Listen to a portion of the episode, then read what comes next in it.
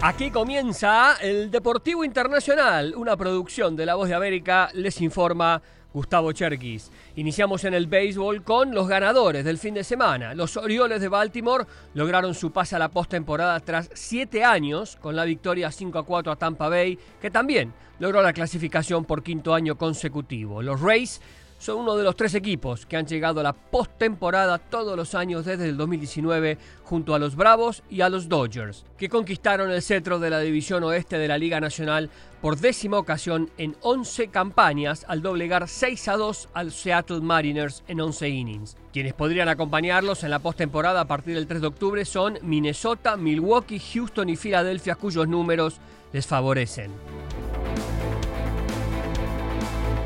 En el fútbol americano de la NFL, los dos más destacados de la semana fueron los Dolphins de Miami, que ganaron 24 a 17 sobre New England, con un gran Raheem Mostert. El veterano de 31 años terminó con 121 yardas y dos touchdowns y agregó una recepción para 6 yardas.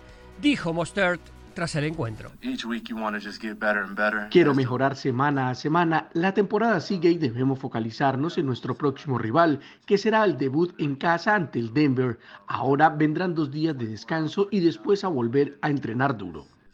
El equipo de Miami lleva récord de 2 a 0. New England aún no ganó la temporada, acumula dos derrotas. Y el otro destacado de la NFL fue Dallas. Los Cowboys, una semana después de vencer a los Giants 40 a 0 ayer, le dieron otra paliza a un equipo de New York 30 a 10 a los Jets con dos touchdowns de Doug Prescott, quien completó 31 de 38 para 255 yardas.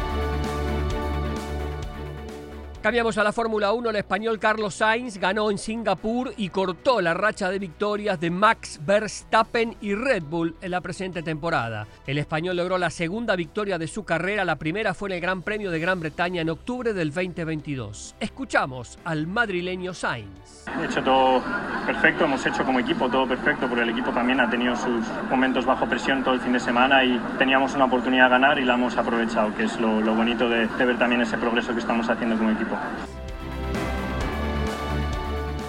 En fútbol, con ocho partidos, arranca mañana la Champions League y después de 22 años no contará ni con Lionel Messi ni con Cristiano Ronaldo. El argentino, que debutó en Champions con el Barça en el 2001, se despidió el año pasado con el PSG, mientras que el portugués, que debutó en agosto del 2002 con el Sporting de Lisboa, ya se había despedido el año pasado con el Manchester United. Después de más de dos décadas, el torneo de clubes más importante del mundo no tendrá a sus dos mayores estrellas del planeta.